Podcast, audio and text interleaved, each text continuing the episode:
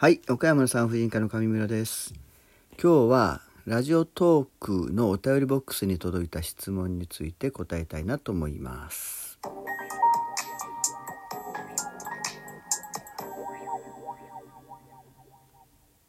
いつも明快なご回答ありがとうございます。あ、こちらこそありがとうございます。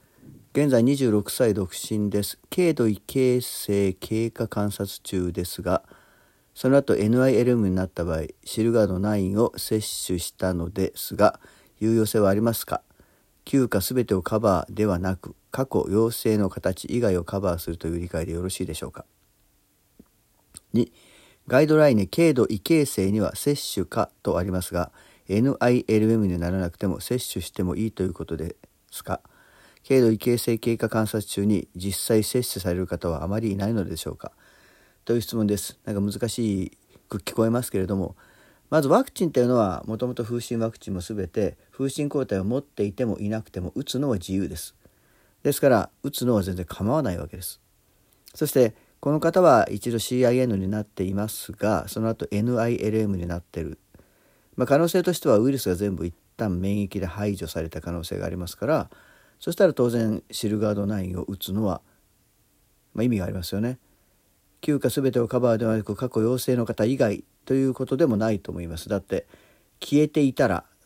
再感染予防になるかどうかっていうデータは確実なものはないのですが理論上ありえますよね。ですからまあ打ったらいいと思います。いや打ったことは間違いないと思います。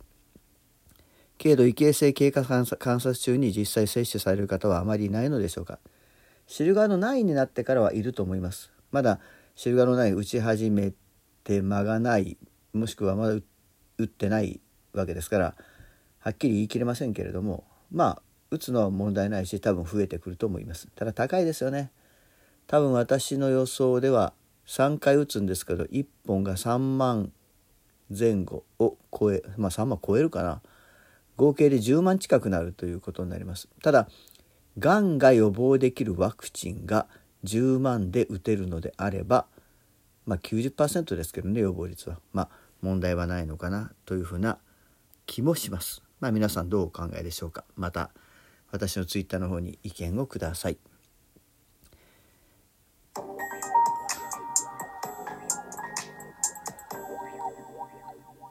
次の質問です。マーベロンを約5年服用していたんですが、ふくらはぎがの痛みで循環器科を受診したところ、血栓ができていましたと。今後血栓が治ったとしてもピルの服用をやめた方がいいでしょうかその場合、避妊はどのようにしたらいいのでしょうか避妊パッチ、ナーベリング、ミニピルなどいろいろ調べてみたのですが、どの方法であれば血栓リスクなく服用できますかえー、と一応血栓のリスクっていうのは卵胞ホルモンエストロゲンにリスクがあると言われています。まあ、ただ黄体ホルモンもリスクがゼロではないので一応気をつかなければいけないんですけれども、まあ、卵胞ホルモンエストロゲンよりはマシかなって感じですね。で実際に1回血栓になった方はおすすめはやっぱりしません。なりやすい傾向にあるもしくはなるリスクを別に持っているっていうことに当てはまるのでですからエストロジェンの入っていない避妊っていうことになります。ところがまあここに書かれているもの先ほど言ったものは日本では認可されているものではありません。ですので、まあ、公明正大にちゃんと日本で認可されたものを使うのが一番ではないでしょうか。でまあ使えるものといって確実に避妊ってなると子宮内避妊装具ですね IUD、IUS。まあちょっと月経月経肩があれば IUS を入れることが可能ですから、まあ、値段的にもそんなに高くはない3割負担で1万円、まあ、5年間持つっていうことになります。これはうちのクリニックもそうですが性行為経験さえあれば妊娠経験分娩経験がない方でもそんなに無理なく入ります。ですから産婦人科に相談に行けば一番安いですねコストパフォーマンスは一番安いと思います。それが多分避妊としては一番いいのかなと思います。でまあミニピルは日本で認可されていませんが、まあ、排卵を抑制する黄体ホルモンとしてノワルテンっていうものがあります。でノワルテンを、えー、連続飲みする連続投与するということを、まあ、ミニピルに代用して使っているということです。ただまあデータ的に見るとミニピルって海外で使われているものに比較してノワルテンの黄体ホルモン量はだいぶ多いみたいですので、まあ、1日1錠でいいんだろうなと思います。まあ、うちのクリニックでも使っていますが避妊効果は十分あります。あと理論上はディナーゲストなどもある程度使って時間が経ってくれば今避妊効果があると言っても間違いではないと思います。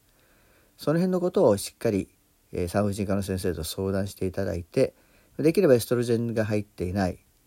皆さんが言う女性ホルモンってやつですね卵胞ホルモンが入っていないものを選んでほしいなと思いますあ言い忘れてますがピルっていうやつは卵胞ホルモンと黄体ホルモン2種類が入っているものですからピルの場合その卵胞ホルモンエストロゲンのことですがやっぱり血栓症のリスクになるということは、まあ、まあ、やっぱりそうはちょっとやっぱり使いづらいですね。ということでそういうふうな答えになります。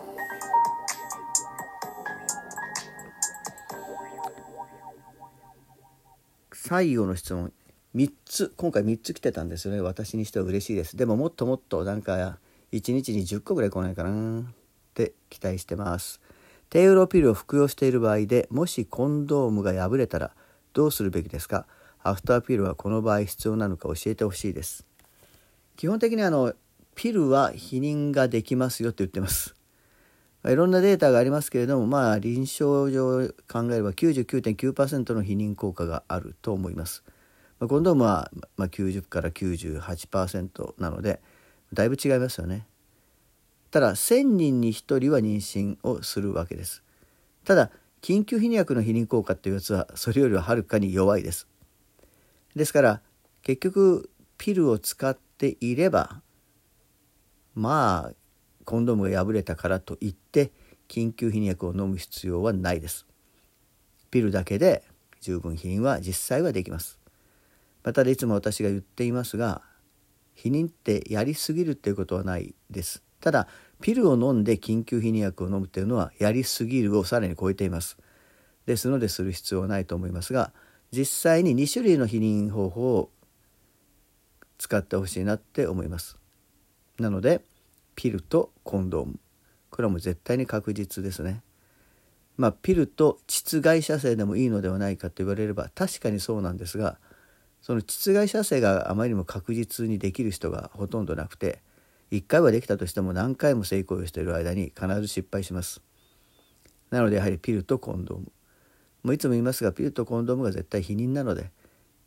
これはもう絶対にやりすぎることはないしもし1%でも0.1%でも0.01%でも妊娠する確率がある場合女性にとってはこれは妊娠する100%の妊娠率っていうことになるわけですからできるだけゼロに近づけるっていうのが当たり前。それが正しい避妊方法だと思っています。皆さんも、えー、ピルとコンドームの避妊方法は絶対、えー、使ってください。もうこれは本当にもう20年近く私がお願いしていることなのでよろしくお願いしますね。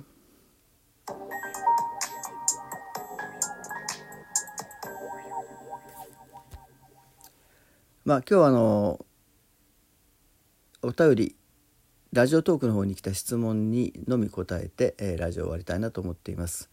ラジオトークの質問本当に期待してます。いろいろ楽しい、えー、質問が、まあ、とかいろいろ複雑な質問また難しい質問何でも頑張って答えます。 Peing の方ツイッターの Peing の方はなんとなく質問が重複してるんですよね。同じ質問が何遍も来ます。えー、さっき答えを書いたのにまた同じ質問が来たりっていうのがよくありますまあ、可能であればなんですけど過去の質問もぜひ見ていただいたらそしたら皆さんはほとんど多分全部出てます過去に。ですから質問しなくていいのかなとは思います。ただペイングで、えー、文章的に書くのが非常に難しかったり、えー、説明が細かくできなかったりする場合このラジオトークで説明をしますので、え、ペイングの方の質問箱に「ラジオトークで答えてください」っていうふうに書いていただければ私の方もしっかり頑張ってこれで答えたいなと思います。今日はこれで終わります。お疲れさんでした。